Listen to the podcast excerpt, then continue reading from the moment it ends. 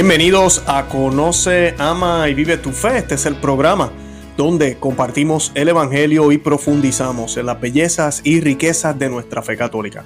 Les habla su amigo y hermano Luis Román y quisiera recordarles que no podemos amar lo que no conocemos y que solo vivimos lo que amamos. Hoy es como quien dice una segunda parte del programa anterior sobre el motus propio, el nuevo motus propio del Papa Francisco eh, tradiciones custodes, eh, ¿verdad? Sé que mi pronunciación tal vez no es la correcta.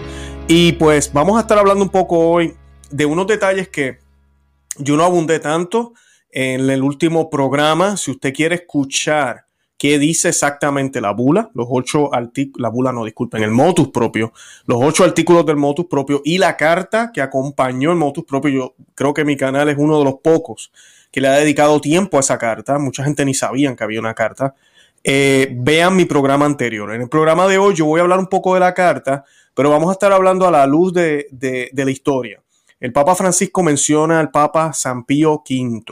Y San Pío V, este fin de semana pasado, mientras nos enteramos de este eh, notición eh, y malas noticias sobre este motus propio, muchas personas hablamos de ese tema, de San Pío V. Y tal vez usted no sabe qué, es Juan, Primas, qué hizo San Pío V con la misa pues de eso es lo que yo voy a dialogar hoy, porque el Papa Francisco tuvo el atrevimiento de colocar ese nombre en la carta y tratar casi de comparar lo que él está haciendo con lo que hizo este santo Papa. Y pues para nada. Y eso es lo que vamos a estar hablando hoy. Vamos a discutir cuál es la diferencia entre aquella época, que también se trató de unificar el rito, romano, y lo que está pasando hoy con la interrupción que hubo eh, perpetrada por Pablo VI y luego ahora eh, con Francisco dándole una ratificación a esa interrupción supuestamente por el bien de la unidad. Ya yo hablé en el otro programa los problemas que tenemos con la nueva liturgia, ustedes lo saben muy bien, eh, comenzando por la comunión en la mano obligada, donde viola toda la ley canónica y las leyes de la Iglesia Universal, la Iglesia Católica.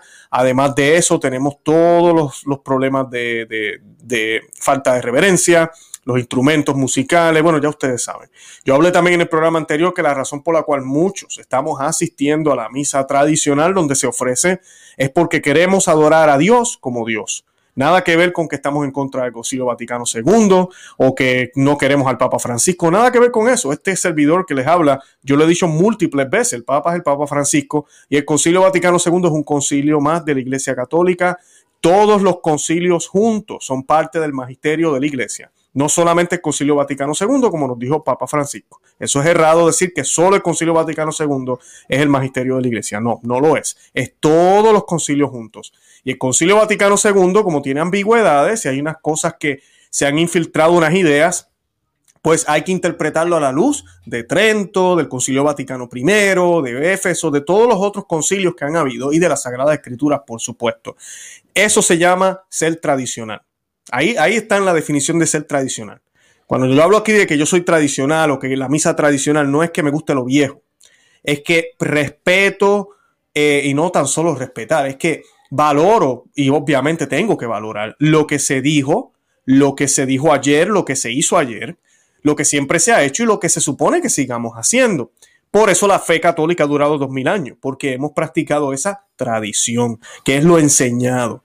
De la tradición sale la Biblia, que es esa tradición, pero puesta en forma escrita. Para los ignorantes que piensan que la Biblia llegó primero que la iglesia. No, la iglesia fue fundada por Cristo primero y la iglesia brinda ese regalo para verdad, perpetuidad de la palabra de Dios.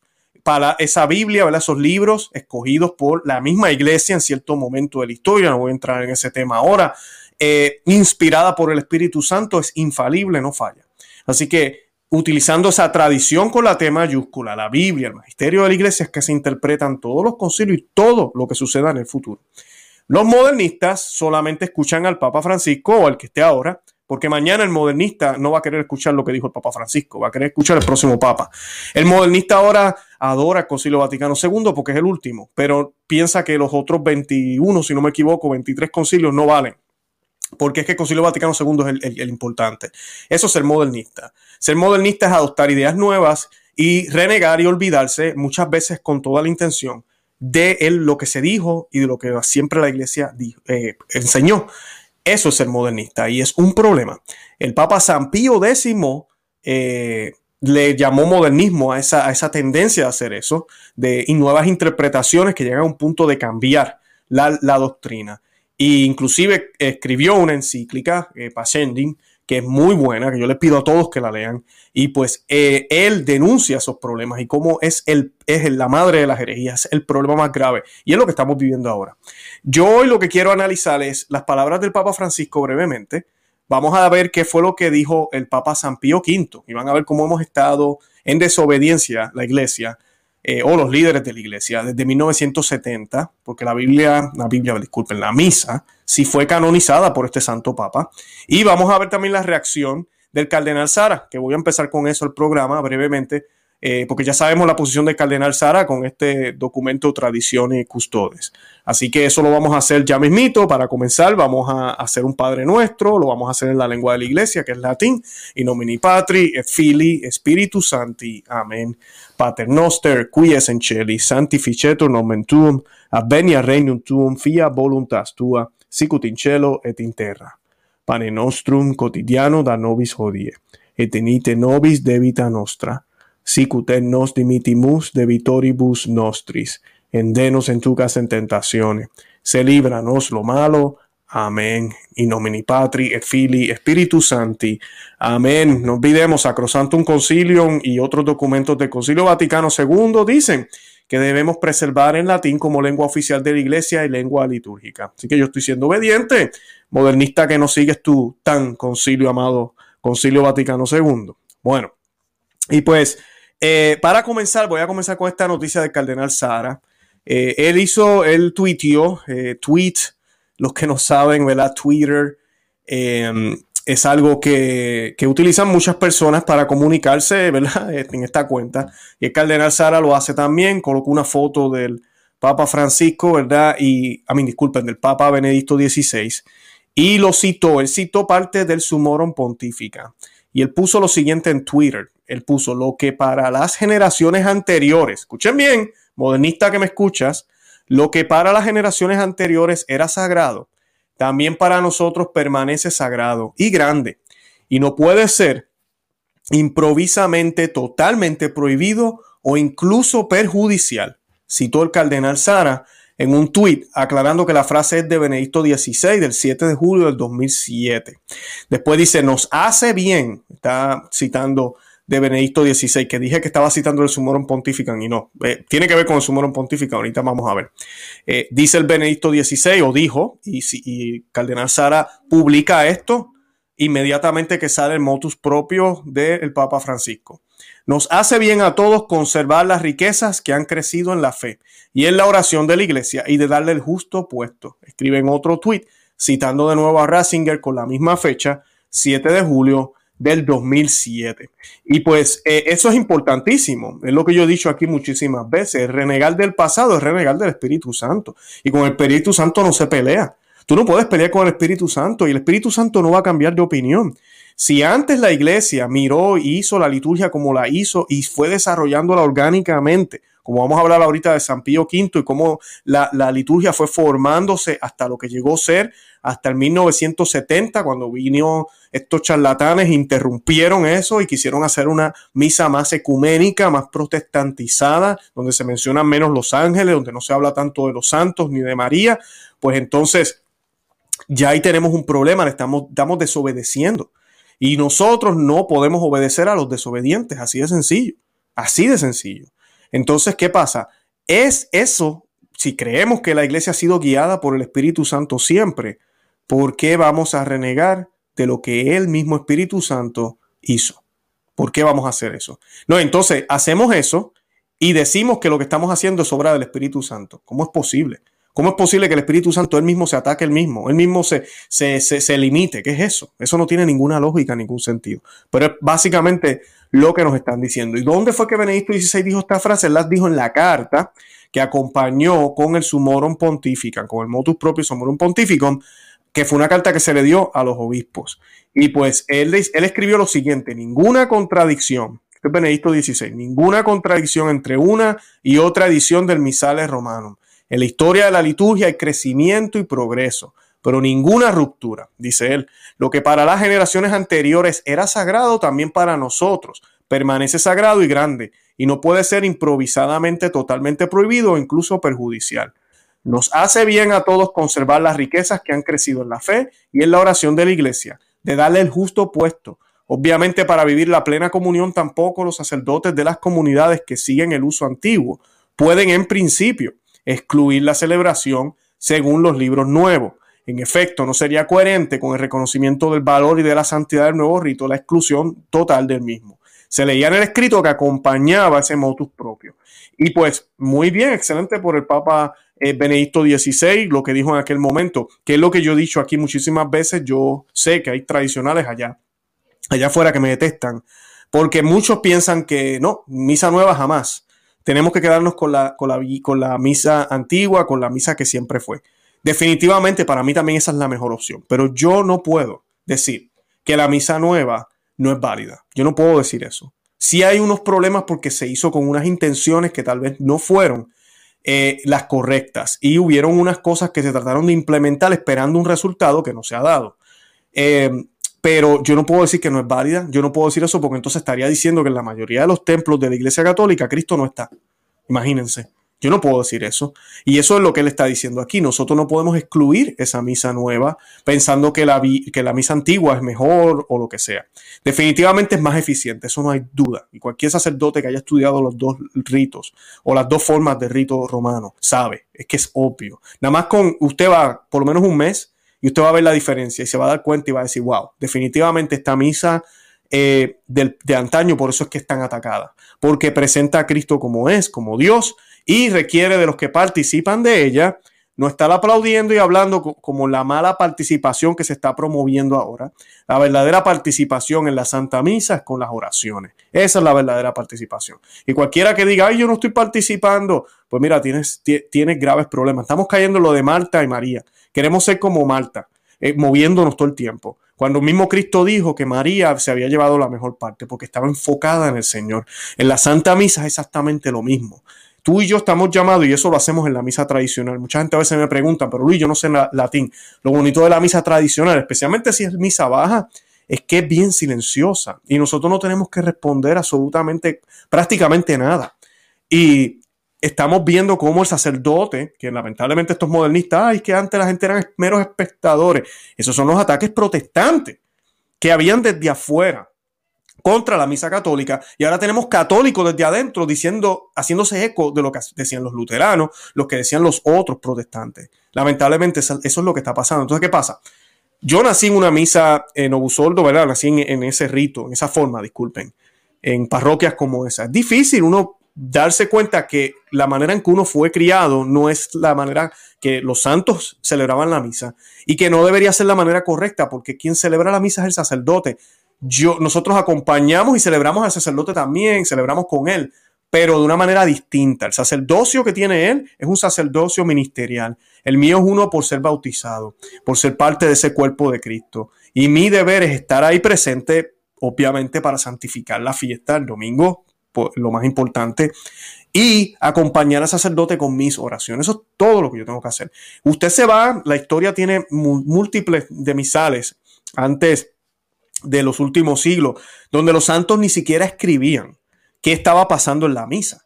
Eh, yo tengo un programa con el padre Jonathan Romanowski, y nosotros hablamos de la misa tradicional en ese programa, voy a colocar el enlace, y él habla de eso, él habla de los santos, cómo escribían. Eh, creo que él menciona, eh, él menciona varios, si no me equivoco, San Eudes es uno y hay otro. y en los misales de ellos, lo que ellos tienen es simplemente oraciones. Dice en la parte el Kyrie y eleison, eh, esta es la oración, en la tal cosa, oraciones que ellos ponían juntas para ir preparados para que cuando llegara ese momento de la misa, como todo lo está haciendo el sacerdote, yo lo acompaño con mis oraciones, ya yo tengo un plan que voy a hacer. Luego, pues ya con la imprenta, los sacerdotes son, a mí, las personas pues ya leen o entienden un poco más, pues la iglesia aprueba lo que se conoce hoy, que no hay nada malo, los misales que son eh, doble lengua, ¿verdad? Yo tengo uno en español y en latín, hay unos que son en inglés y en latín, y usted puede seguir exactamente, te va diciendo, el Padre alza las manos, están rezando tal cosa, y tú lo vas siguiendo y tú sabes lo que está pasando exactamente. Pero lo ideal es, es, de verdad mantenerse en oración, es lo ideal. Pero como estamos tan mal acostumbrados al diálogo que se creó en la misa nueva, el padre dice algo, yo digo algo, pues entonces las personas han perdido ese, ese, ¿cómo diría yo? Ese sentido que se tenía antes de la misa, que era, era acompañar al sacerdote en ese sacrificio que le está haciendo. ¿Qué fue lo que hizo María? Acompañar a Jesús. María tampoco fue y tomó una cruz al lado y, quiso, quiso hacer lo mismo que hizo Jesús. No, esa es la actitud que tenemos que tener en la misa. Pero hoy en día nosotros queremos ser como el sacerdote. Entonces, por eso usted ve que el sacerdote hace las manos y que hace la gente, hace las manos. Se supone que usted no se ponga en posición así en la Santa Misa. Eh, o se quieren agarrar de mano. Eh, no, nada de eso se supone que lo estemos haciendo. Eh, todo eso se ha perdido. Es difícil poder catequizarse y acostumbrarse, pero se puede. Y pues eso es lo que, lo que estamos viendo aquí.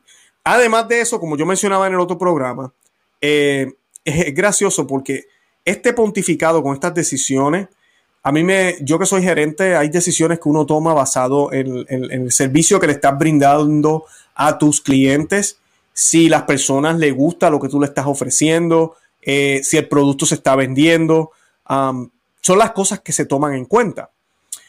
¿Verdad? Es, claro, la iglesia es distinta, no estoy hablando, ¿verdad?, que sea lo mismo, pero eh, es muy parecido, ¿verdad? Porque si yo tengo un producto que viene una pandemia, viene una enfermedad, una emergencia, y el producto deja de venderse, eh, eh, la gente ya no lo busca y pues yo sé que es por, la emergencia.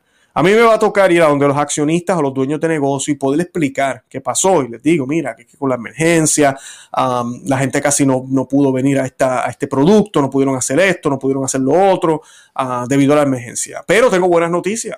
¿Se acuerdan el otro, la otra versión del producto, aquel producto que teníamos que casi no se vendía? Eh, las ventas se han triplicado debido a que ese producto tiene esto que funciona en contra de esa emergencia. Y ellos pudieron obtener los servicios de parte de nosotros a través de ese producto, que muchos de nosotros no sabemos cómo es, porque es un producto un poco, eh, vamos a decir, eh, obsoleto para nosotros, pero ha funcionado extremadamente. ¿Qué ustedes creen que va a decir la junta ejecutiva o los gerentes? ¿Qué van a decirme? Pues mira, ¿sabes qué?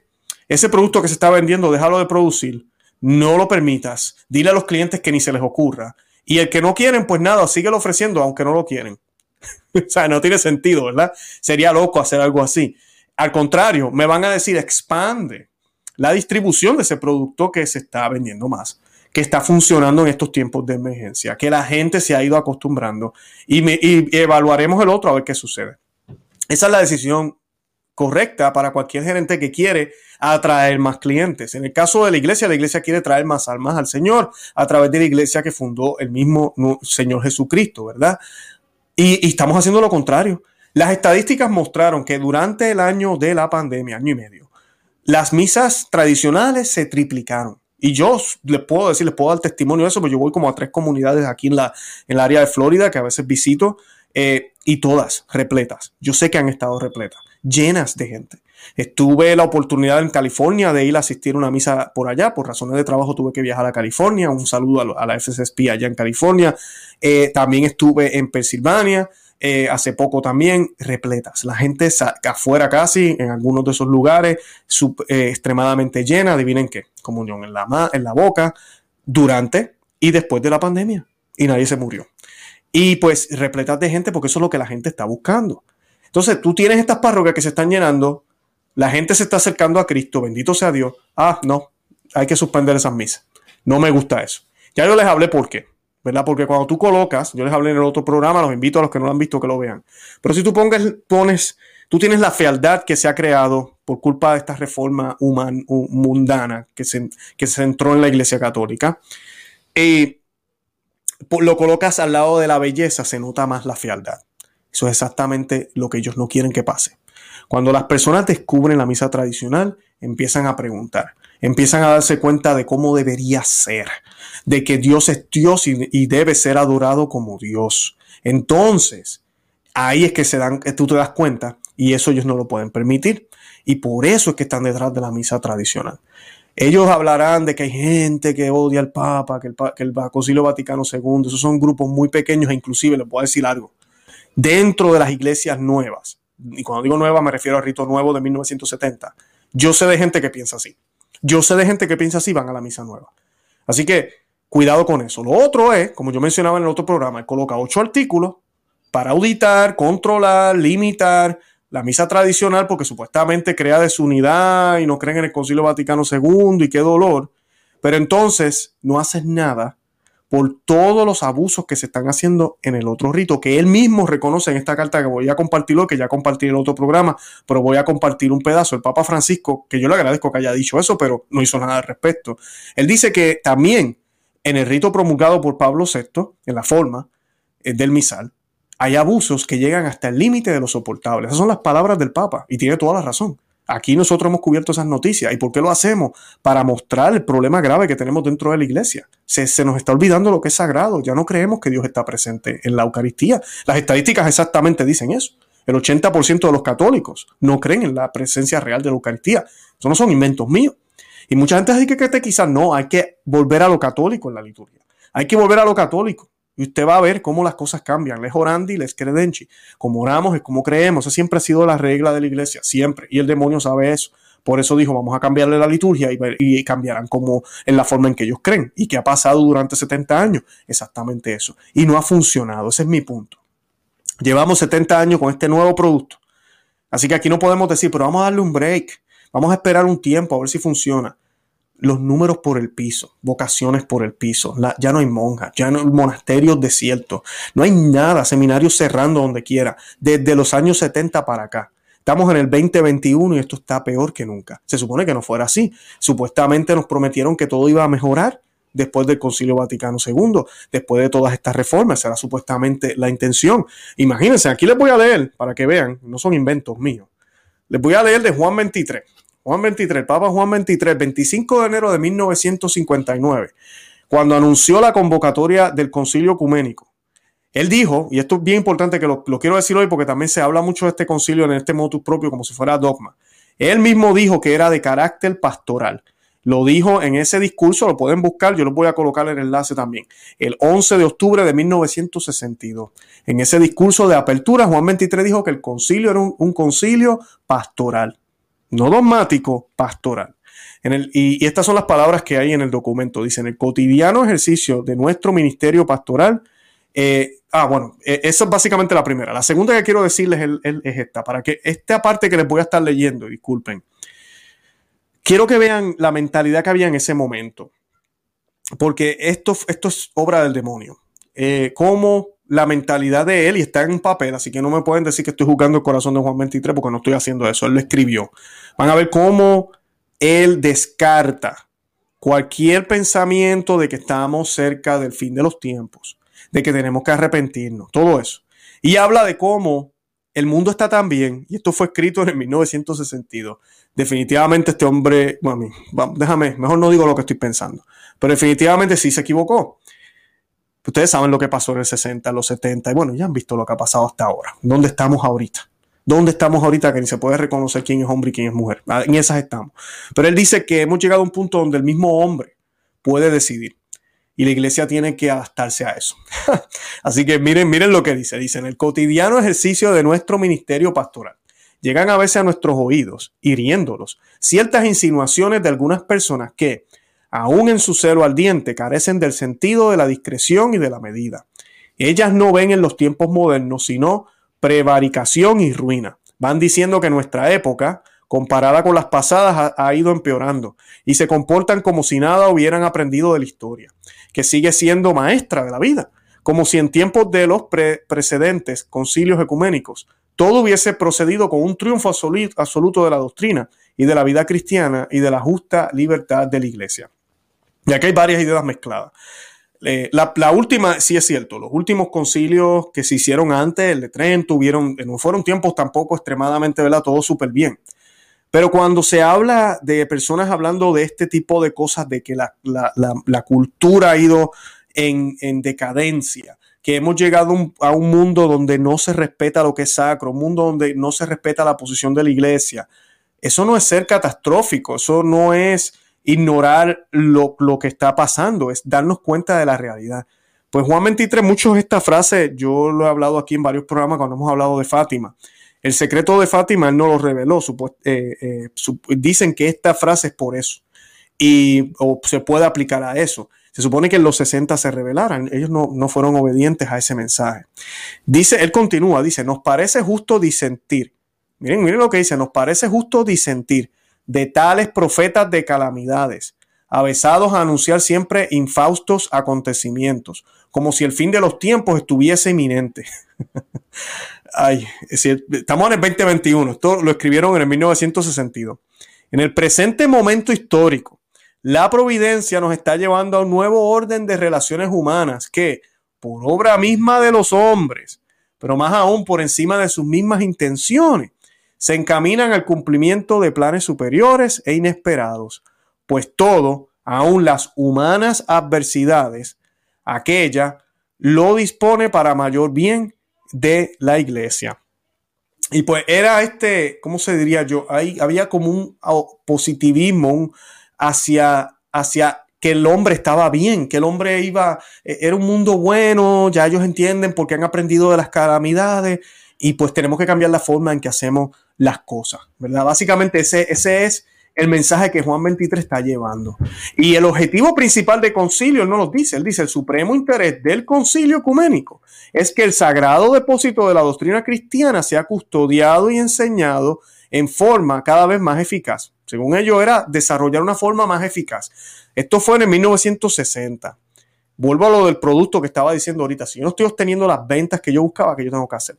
Ellos dicen que la idea era que hubiera más eficacia de enseñar la doctrina de Dios, la doctrina cristiana católica. Te pregunto, amiga y amigo que me escucha, ¿tú crees que eso ha pasado?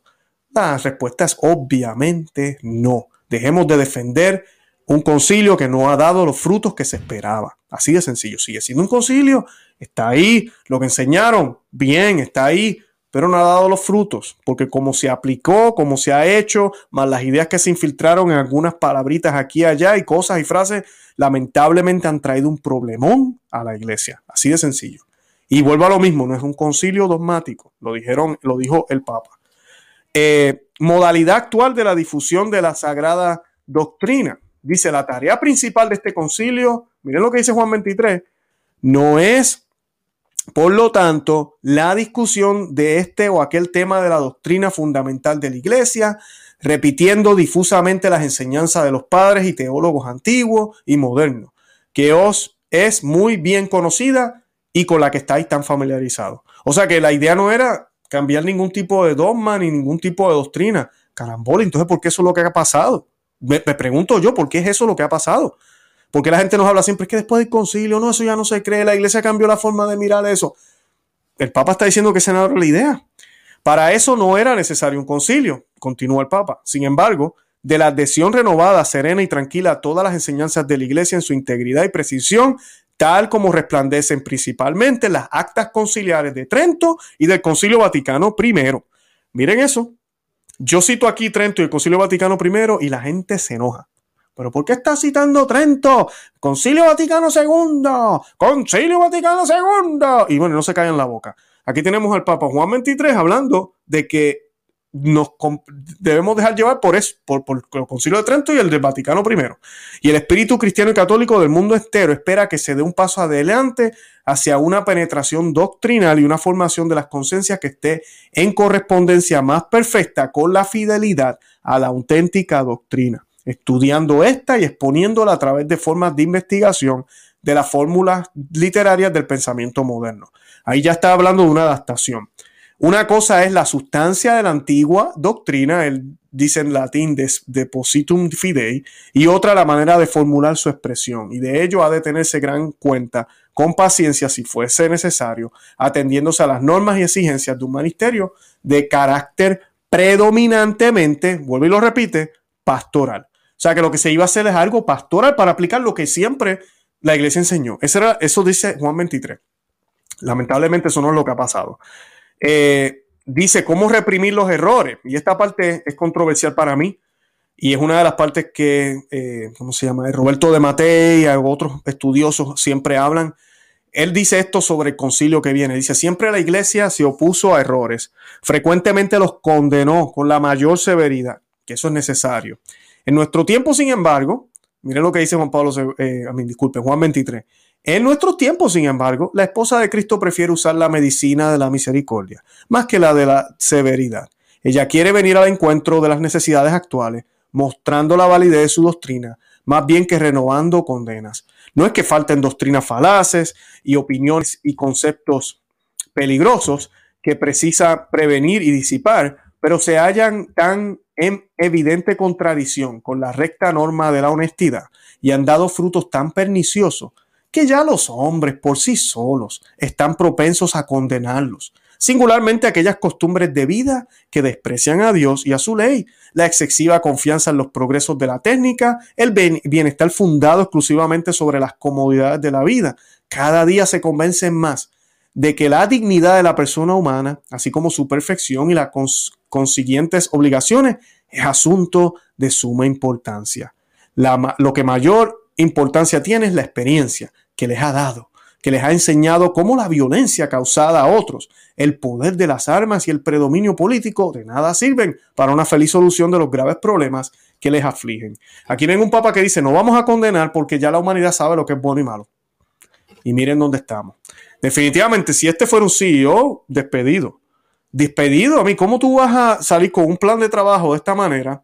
Y ya han pasado varios años, claro, él fallece años después, pero esto fue errado. Por eso yo he escuchado muchos eh, estudiosos decir que, que, el Concilio Vaticano II tiene que ser evaluado porque es obvio que eh, la mentalidad que se tenía era una mentalidad muy, muy naif, como se dice en inglés, eh, y pues se creía que el mundo ya, ya había aprendido y estábamos bien y no teníamos que preocuparnos, ¿verdad? Así que lamentablemente ese no, no es el caso. En el caso de lo que está pasando ahora, ¿verdad? Y les menciono todo eso para que vean por qué esta cosa con que el Concilio Vaticano II dijo que las normas que hay que seguir, que ellos pidieron, amiga y amigos, la intención de ese concilio era pastoral y el mismo Papa eh, Pío, eh, Papa Pablo VI también dijo lo mismo. Y lo estamos tomando ahora, especialmente Francisco ahora, como algo que dogma más que la Biblia, palabra de Dios obligatorio. Y ese no es el caso. No es lo que, lo que se pidió. Y pues eh, lamentablemente tenemos contradicciones de aquí para allá.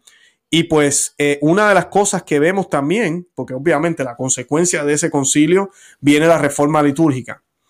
Reforma que que no es reforma, fue destrucción litúrgica. Y pues solo hay que leer la bula quo primum, que voy a hablar ahorita de ella, por la que el Papa San Pío V instituyó el canon de esa misma misa, que ahora se intenta suprimir partes como esta. Y esto es lo que dice ese, ese documento.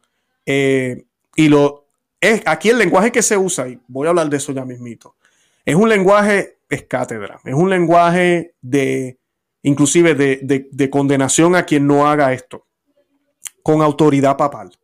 Ese es mi punto. Dice que a este misal, justamente ahora publicado, nada se le añada, quite o cambie. Esto fue Juan Prima, 1570, si no me equivoco. Eh, nada se le añada, quite o cambie en ningún momento y en esta forma. No los decretamos, nos lo ordenamos a perpetuidad. O en el último párrafo que también dice en este, este documento, así pues, que absolutamente a ninguno de los hombres le sea lícito quebrantar ni ir por temeraria audiacia contra esta página de nuestro permiso. Estatuto, orden, mandato, precepto, concesión, indulto, declaración, voluntad, decreto y provisión.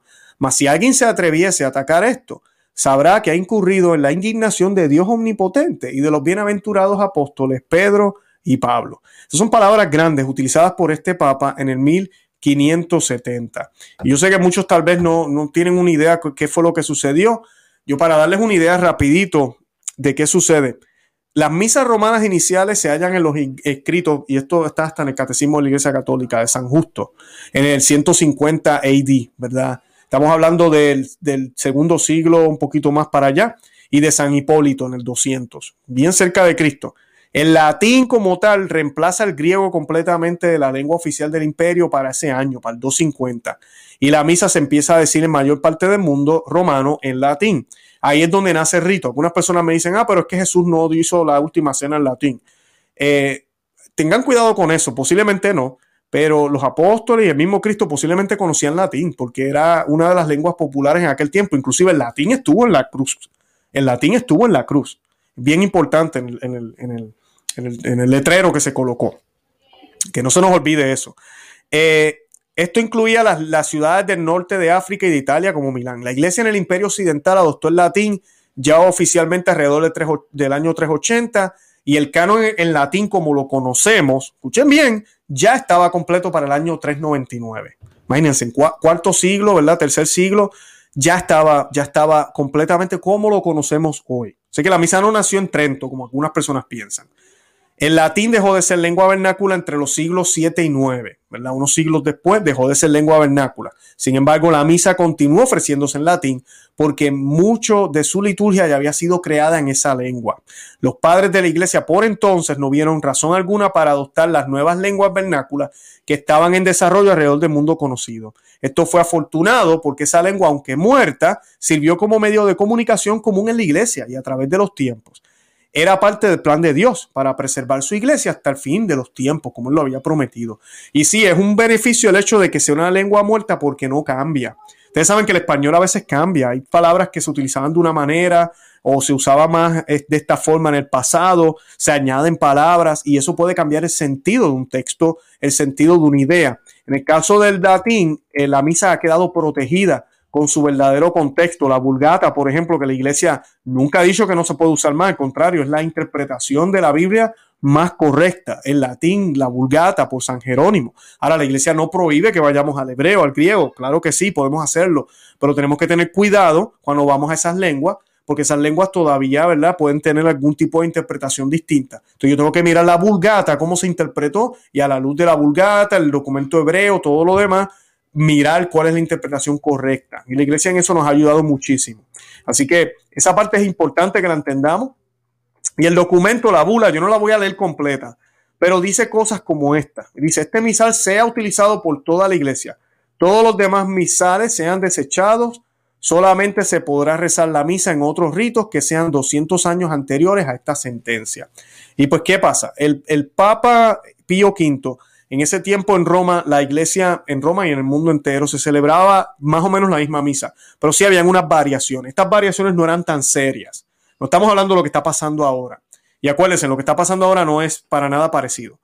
Porque San Pío V no vino y dijo, pues vamos a hacer una misa nueva que una a todo el mundo. San Pío V no tocó eso. Lo que dijo fue, vamos a mirar qué es lo que tenemos en común y qué cosas son más apostólicas.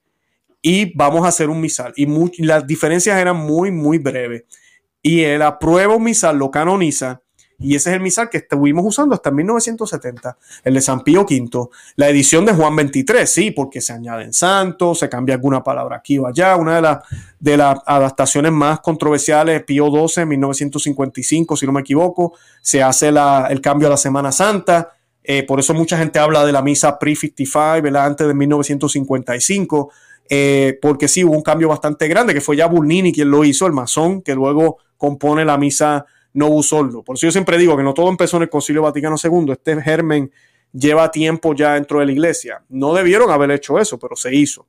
Y luego más adelante pues hacen el daño grave con crear una misa nueva. Pero ese, es, esa fue la intención de Pío V. Voy a hablar ahorita más del documento, pero quiero irme a la carta del Papa, porque en la carta del Papa, ya yo la compartí en el otro programa, no la voy a leer completa ahora otra vez, pero hay un párrafo que sí yo no leí en el programa anterior eh, y lo voy a leer hoy. Dice, esta es la carta del Papa Francisco que acompaña el motus propio. Dice, respondiendo a sus solicitudes, él está hablando de los obispos, después que envió el formulario y aparentemente la respuesta fue bien negativa hacia la misa tradicional. Dice, respondiendo a sus solicitudes, tomo la firme decisión de derrogar todas las normas, instrucciones, concesiones y costumbres anteriores a este motus propio y de conservar los libros litúrgicos promulgados por los santos pontífices Pablo VI y Juan Pablo II, de conformidad con los decretos del Concilio Vaticano II. Ve, y volvemos con esto de que el Concilio Vaticano II es palabra de Dios, como única expresión de la lex orandi de rito romano me reconforta esta decisión. El hecho de que después del concilio de Trento, San Pío V también derogó todos los ritos que no podían presumir de una antigüedad aprobada, estableciendo un único misal romano para toda la iglesia latina. Y eso es cierto. Ahí está la diferencia. Él buscó lo más antiguo. Eh, Santo Padre, que es el título que se le da al Papa, ¿verdad? Nada que ver con la santidad del hombre que está sentado, es el título que se le da. Santo Padre, este está haciendo lo contrario. El rito o reforma es más nuevo, tiene solo, no tiene ni 100 años, comenzó en 1970. Esto no es lo mismo que hizo San Pío V, para nada, no es lo mismo. Así que bien, bien importante eso. Pero él dice, ¿verdad? Que se reconforta porque prácticamente, ¿verdad? San Pío también V derogó todos los ritos que no podían presumir de una antigüedad probada, estableciendo un único misal romano para toda la iglesia. Dice, durante cuatro siglos este misal romano, promulgado por San Pío V, fue así la principal expresión de la lex orandi del rito romano, cumpliendo una función unificadora en la iglesia. Para no contradecir la dignidad y grandeza de ese rito, los obispos reunidos en el concilio ecuménico pidieron su reforma su intención era que los fieles no asistieran al misterio de la fe como extraños o como espectadores silenciosos, sino que con plena comprensión de los ritos y oraciones participasen de la acción sagrada de forma consciente, piadosa y activa. Y esa sí tal vez fue la intención de los padres, pero no se pidió que se destruyera la misa. Lo que se pidió es que se buscara la forma de que él, los hombres y mujeres que van a la misa entendieran lo que estaba pasando, Ah, no, pues vamos a cambiarla, pongamos una misa protestantizada y así la van a entender. No, déjala igual. Tal vez algunas oraciones aquí y allá podemos tal vez hacerla vernacular. No sé lo que tal vez se pudo haber hecho, pero no lo que se hizo. Se cambió completamente. No es tan solo el lenguaje, amigas y amigos que me escuchan. Los que han ido a las dos saben. Si usted nunca ha ido, dése la oportunidad. Son distintas, bien distintas las misas. Hay unos elementos, pero no es igual. No lo es es muy distinta. Ambas son válidas, no me tomen a mal, pero no son iguales. El Señor se hace presente, pero como lo recibimos en ambas formas, es del cielo a la tierra distinto. Del cielo a la tierra distinto. Ya una de ellas está llegando a, la apostasía, está llegando al abuso, está llegando a la blasfemia, están llegando a hacer cosas horribles contra el Señor presente en la Eucaristía. Y eso lo predijo la Virgen de la Salé, lo predijo la Virgen en muchas de las predicciones, lo dijo Fulton Chin, lo han dicho muchísimos santos. Y está pasando, está pasando ahorita mismo. La gente apostasía, no, eso no es ahora, nosotros estamos bien, estamos en primavera, está aquí. Está aquí, en la parroquia, al lado de tu casa. Está aquí. Tape amarillo por todos lados, mascarilla por acá. No hay agua bendita. Y si vamos a echar agua, le tiramos al piso directamente, porque nos vamos a morir. Eh, comunión en la mano obligado en contra de la ley universal de la iglesia. No hablamos de anticonceptivo, mucho menos del infierno. Eh, todos nos vamos para el cielo. Eh, no importa si eres judío, sé buen judío. No importa si eres musulmán, no importa. Dios nos salva de cierta forma. Eh, salvados anónimos. Este, bueno, ¿qué, no, qué disparates no nos han estado hablando los últimos 70 años? Y las iglesias vacías. Todos los sacerdotes, los obispos llorando porque, claro, no reciben el diezmo. Están todos apresurados ahora. Y pues no se puede. No se puede. Y los que sufrimos son ellos, ellos sufren también sus almas, pero también nosotros, las familias que necesitamos de Dios, el mundo que necesita la luz del mundo, la luz del mundo es la iglesia, que necesita esa luz resplandeciente, está siendo opacada por los mismos miembros de la iglesia. La persecución va a ser hermanos contra hermanos, amigas, amigos que me escuchan. Sí, hermanos católicos contra católicos. Esa va a ser la persecución, lamentablemente. Y pues dice, continúa el Papa eh, Francisco, que, esa era la intención, que hubiera una participación activa. Yo les hablé al principio del programa, los que se están conectando ahora, les pido que vayan y vean el, eh, el grabado. Pero yo hablé un poco de eso, de la verdadera participación en la misa. Hemos perdido eso. Ahora se cree que mientras más yo hablo, más muevo las manos, es la verdadera participación, porque antes la gente lo que era es simplemente mirando. Y pues es que esa, si yo no estoy celebrando la misa, eh, pues mira, yo debo estar ahí acompañando al Señor en oración. ¿Qué pasa? Cuando ellos utilizan la palabra espectadores, ¿qué cosa no hace un espectador para no interrumpir a quien está al frente haciendo el trabajo? Hablar. Hablar. Entonces, en la misa tradicional se habla, pero muy poco, muy poco. Entonces, ¿qué hicieron estos modernistas? Convirtieron la misa en un diálogo.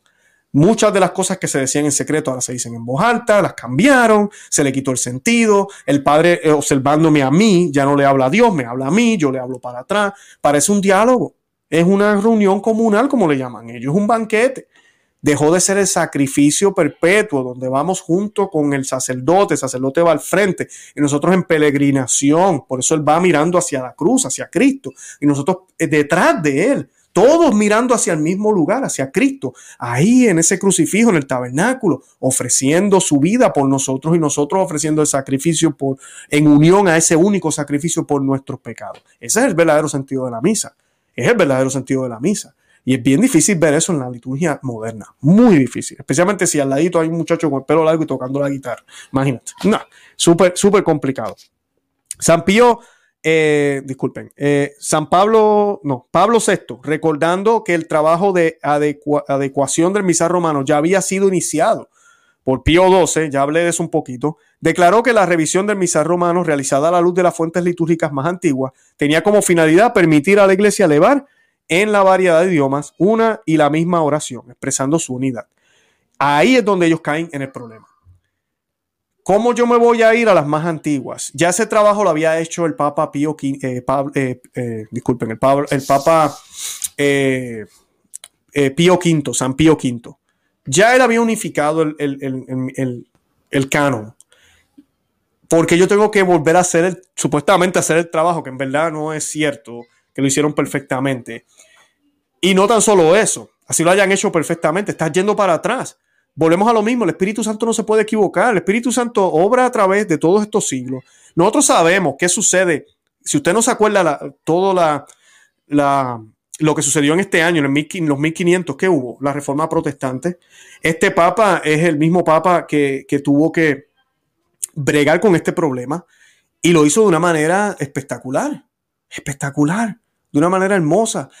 Y la iglesia sobrevivió ese ataque a través de los protestantes y su doctrina se mantuvo intacta. Porque ¿qué hicieron los protestantes? Empezaron a usar lengua vernácula. Muchas veces nosotros ignoramos lo que sucedió, pero los luteranos cuando se fueron se llevaron la misa, se llevaron los ritos de sacramento, por eso ellos tienen los supuestos sacramentos. Los anglicanos hicieron lo mismo. Eh, bien importante que entiendan eso. Entonces, ¿qué pasa? Habían católicos que se enredaban, decían, pero mira, esta gente ahora rezan en español o en inglés, ellos hacen todo este tipo de cosas. Oh, ellos reciben la comunión en la mano. Ah, mira, que ahora se pueden casar los sacerdotes. Roma tuvo que intervenir. Y eh, por eso este concilio, el concilio de Trento, sí es dogmático y es de suma importancia. Y cuando sucede esto de la misa, era parte también de unificar la iglesia, pero también de proteger la liturgia, que estaba siendo atacada por enemigos de afuera y de adentro. Y pues eso es lo que él hace. ¿Por qué el Papa Pablo VI tiene que decir, vámonos para atrás a ver qué hacían antes? Es como lo que pasa con la comunión en la mano. La gente a veces me dice, no, pero es que en el pasado hay prueba de que hubieron comunidades. Primero, fueron muy pocas. Y segundo, la iglesia lo prohibió. La iglesia lo prohibió fue el Espíritu Santo que la guió para prohibirlo. Ah, no, pero es que ahora queremos vir adelante de que actúe el Espíritu Santo en ese momento. Para que vuelva y actúe otra vez, pero de diferente forma. No tiene sentido, es ridículo. No debemos hacer eso. Eso no tiene lógica. Esa es la excusa más, más, más tonta que pueden decir los modernistas. Voy, vamos que no, no, nosotros somos más tradicionales que ustedes. Nos vamos para atrás. Nos vamos para atrás. Nos vamos a vestir de judíos ahora. Nos vamos a andar así como judíos. Nos vamos a dejar la barba y todo. No, por favor. La iglesia ha ido orgánicamente desarrollando una teología rica, una liturgia. No podemos romper eso. El Papa, eh, la bula Quo Premium, dijo lo siguiente también, dijo, nadie podrá prohibir el uso de este misal, y el que lo usare podrá hacerlo sin castigo, ni pena, ni escrúpulo de conciencia. Esta licencia es a perpetuidad. Bien importante, eso está en esa bula Quo Primum. Bien importante. Por eso Francisco no puede derrogar esta misa. No puede, no puede. Importante. El que ose cambiar algunas letras de esta sentencia y misal será reo de la indignación de Dios Todopoderoso y de los apóstoles Pedro y Pablo. Eso yo se lo dejo a Dios. ¿Verdad? Ahí no, no sé qué, ¿verdad? Solo Dios sabe. Pero lamentablemente sí, lo han hecho. Han, y le han quitado y le han, le han añadido. Ciertamente, y si quiero añadir, porque no quiero que me vayan a caer encima con esto, él dejó la posibilidad de escribir otro misal auxiliar en el futuro, de acuerdo a la necesidad. Pero ese misal auxiliar que pretendió ser el actual misal, el nuevo que tenemos ahora, debió haber respetado los principios generales del único y gran misal de la Iglesia Católica, que fue el de San Pío V, cosa que no sucedió. Y eso lo sabemos, porque miren cómo están las misas ahora. Miren qué horribles están. Y si queremos unidad, el Papa Francisco tiene que sacar ocho artículos, otro motus propio, donde se audite, se verifique, se controle y se mire ¿Cómo rayo las comunidades hoy en día están haciendo la Santa Misa? Tú y yo sabemos que eso no va a suceder. Mucha gente me escribió en el otro programa porque yo dije lo mismo y me dijeron, Luis, por favor, tú sabes que eso no va a suceder. Yo sé que no va a suceder, pero yo lo digo para que vean la ambigüedad y la hipocresía que hay ahorita mismo estos líderes de la iglesia, que hablan de unidad, pero tiran para un solo lado. Que se van detrás de los tradicionales, pero no se van detrás de los alemanes o detrás de otras comunidades y problemas que hay en la iglesia y en el mundo entero que tienen mayor importancia. Y para colmo, para colmo, la misa que más se está llenando, la misa que más personas están yendo, la misa que sobrevivió la pandemia y sobrevivirá cualquier otra crisis, que sobrevivió todo lo que ha pasado por dos mil años casi ya. Bueno, ya, dos mil años. Vamos a atacar a esa. Es como, es como si de verdad quisieran que la iglesia estuviera vacía. Es como si ellos quisieran que nadie se volviera católico. Es como si detestaran lo que es católico. Yo no estoy diciendo que así piensan, pero pareciera, ¿no? O sea, tenemos que orar muchísimo por este pontificado y tenemos que orar muchísimo por los cardenales que se quedan callados y no hacen nada. Y tenemos que orar por los pocos que están hablando. Porque el colegio de cardenales tiene el poder para poder corregir al Papa. Tiene el poder para llamarle la atención. Y no lo han hecho. No lo han hecho. Entonces, yo sé también, no va a suceder. Tenemos que orar. Pero lamentablemente esta situación es muy, muy triste. Hoy pues, quería hablar de ese tema porque no, la obra que se está haciendo aquí para nada se puede comparar con el Santo Papa San Pío V, para nada del mundo. Y es triste que él utilice esos nombres en esa carta. No es un documento oficial, el motus propio sí es oficial, pero eso no es infalible. De todas formas, es una orden, la iglesia la va a acatar, claro que sí. Y como dije, inclusive siguiendo esas órdenes, no, la puerta no está cerrada, la misa va a continuar, pero la misa tradicional pero va a ser más limitada, más difícil de que crezca. Y pues, pero va a seguir. ¿Saben por qué? Porque contra el Espíritu Santo no se puede pelear. Y pues, 1970 se hizo exactamente esto. Hubo mucha persecución. Se dijo, se, impuso esa misa nueva. Se empezaron a romper altares, se empezaron a romper reclinatorios, a, cambiar las iglesias. Eh, y la gente no lo podía creer. Muchos se fueron de la iglesia, otros lo aceptaron. Pero no fue así como la gente piensa, ay, qué alegría. No, no, cambiaron la religión completa. Entonces, el, Espíritu Santo se valió de diferentes cosas y hoy estamos 2021 y todavía existe el rito que siempre existió y todavía se celebra y todavía hay debate de esto. Ya, todavía hay debate de esto. Y no sé si Pablo VI podrá escuchar todo lo que está pasando, pero papá, no te saliste con la tuya porque contra el Espíritu Santo no se puede pelear. Yo los invito a que visiten mi blog, conoce ama y vive tu fe.com. También que se suscriban a nuestro canal en, Perspectiva Católica con Luis Román, es otro canal que tenemos, un segundo canal para que no se pierdan nada del contenido. También tenemos un grupo que se llama eh, Miembros Cristeros, un ejército cristero que estamos eh, haciendo aquí en Conoce, Ama y Fe. Hay un botón que dice Join aquí debajo den a ese botón y ahí les va a dar los detalles de cómo accesar ese contenido exclusivo que tenemos para ustedes, para los miembros cristeros. Los miembros en Patreon tienen acceso también a ese contenido, eh, así que me pueden apoyar de una o la otra. Además de eso, también los invito a que me sigan por Facebook, Instagram y Twitter por Conoce, Ama y Vive tu Fe. De la mejor manera que me pueden apoyar es dándole al botón de compartir y pasar este video por WhatsApp, por Telegram, en Facebook, en Twitter, para que más personas sepan de Conoce Ama y tu Fe y darle me gusta para que YouTube sepa que este video es de agrado de ustedes. Ténganme en sus oraciones, tengan en oración al Papa Francisco. Hay muchas personas que se enojan con estas noticias. Si nos da una rabia justa, como decimos, o un enojo justo, ¿verdad? Es normal que lo tengamos pero tenemos que orar por él. Es nuestro Papa, es el Papa que nos ha tocado y tal vez es el Papa que nos merecemos. Así que es la cruz que nos ha tocado cargar y tenemos que tomarla con amor. Si no la tomamos con amor, no es válida.